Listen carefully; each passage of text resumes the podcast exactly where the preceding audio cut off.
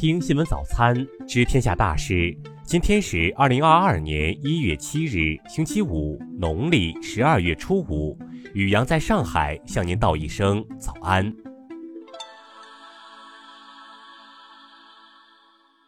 先来关注头条新闻。四日，安徽滁州名为王颖的网友发布消息，实名举报丈夫市公安局琅琊分局民警乔某良对其进行家暴。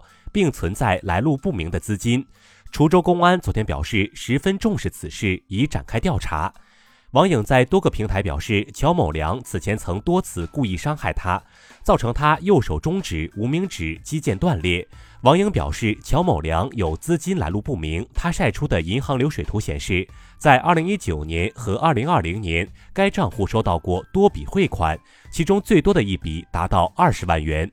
王颖称自己报警多次，但每次均是丈夫所在单位受理后都无处理结果。再来关注国内新闻，国家卫健委昨天通报新增本土确诊病例一百三十二例，其中河南六十四例，五十例在许昌市，陕西六十三例均在西安市。针对孕妇在高新医院门口等待两小时后流产事件，西安市卫健委昨天在发布会上向患者致歉。陕西省昨天召开会议，要求医院要能开尽开，对透析患者、孕产妇、新生儿及危重患者等要第一时间救治。西安市通报，本轮疫情累计报告本土确诊病例一千八百五十六例，其中危重型两例，重型二十例。现有一千七百八十四例确诊病例在隔离治疗，已治愈七十二人。有网友反映，在西安打工已滞留多日，生活困难，希望办理离开西安证明。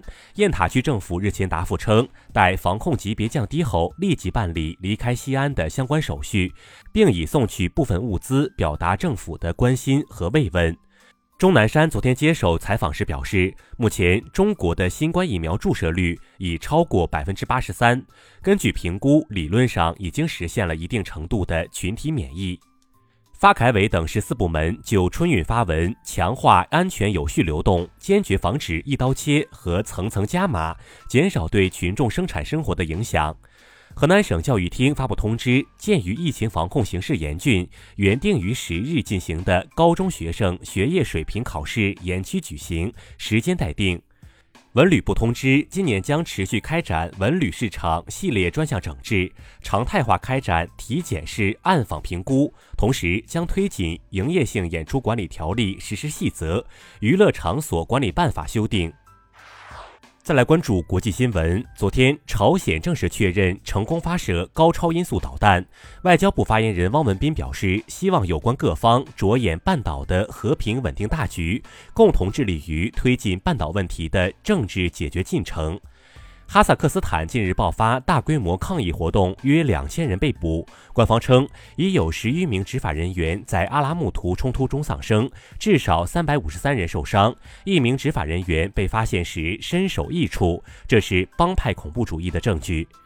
近日，美国疾病控制与预防中心将新冠无症状感染者的建议隔离期从十天缩短到五天。美国医学会五日批评称，该指南令人困惑，并可能进一步加剧新冠病毒的传播。当地时间五日，意大利报告创纪录新增近十九万例新冠确诊病例。内阁出台新规定，强制要求五十岁以上人群接种疫苗。法国监管机构当日对谷歌公司和脸书公司处以2.1亿欧元罚款，原因是违反隐私规则，用户无法轻易拒绝上网痕迹被跟踪。意大利警方近日在西班牙小镇加拉帕加尔将一名在逃二十年的意大利黑手党头目捉拿归案，据透露是谷歌街景捕捉到了此人的图像，被警方认出并确认身份。东京电力公司昨天宣布，为了取出福岛第一核电站一号机组中融化掉落的核燃料，并向核反应堆容器中投入机器人，对内部情况进行调查。调查预计将历时半年。近日，南非航空一架飞机降落时与一只大鸟相撞，大鸟飞进了右螺旋桨后，一个螺旋桨叶片打破了一扇机舱窗户，大鸟的残骸卡在了一个座位上。发生事故的部位没有乘客。再来关注社会民生新闻。日前，一段南京地铁上女子掌锅疑似性骚扰男子三分钟的视频引发热议。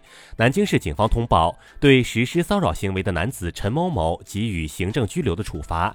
女子杨某殴打他人，但系由陈某某的违法行为引起，未造成严重后果，依法对其不予处罚。一名从事旅游视频拍摄的博主发出的黄果树大瀑布逃票攻略，引起了不少网友关注。黄果树有关部门表示将介入调查。次日，重庆市一小区一名四岁男童被高空抛下的酒瓶砸中头部受伤，目前仍在重症监护室观察。昨天扔下酒瓶的嫌疑人付某已被刑事拘留。日前有桂林网友反映，一酒吧开设在中学对面。有关部门昨天回应称，经查，该酒吧内没有供唱歌的包厢和舞池，不属于歌舞娱乐场所，不需要办理娱乐经营许可证。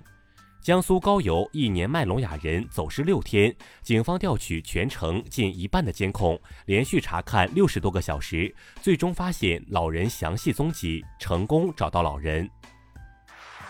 再来关注文化体育新闻。巴黎圣日耳曼俱乐部表示，梅西新冠检测结果已经转阴，将在未来几天恢复训练，有可能参加九日晚的法国杯比赛。没有接种疫苗的德约科维奇因不符合澳大利亚防疫政策而不能入境。此前他声称已经获得了豁免许可，但在舆论压力下，澳大利亚还是取消了他的签证。昨天，著名昆曲表演艺术家、国家级非物质文化遗产项目昆曲代表性传承人张继清在南京因病去世，享年八十三岁。国家版权局昨天约谈主要唱片公司、词曲版权公司和数字音乐平台等，要求协力维护数字音乐版权秩序，除特殊情况外，不得签署独家版权协议。以上就是今天新闻早餐的全部内容。如果您觉得节目不错，请点击再看按钮。咱们明天不见不散。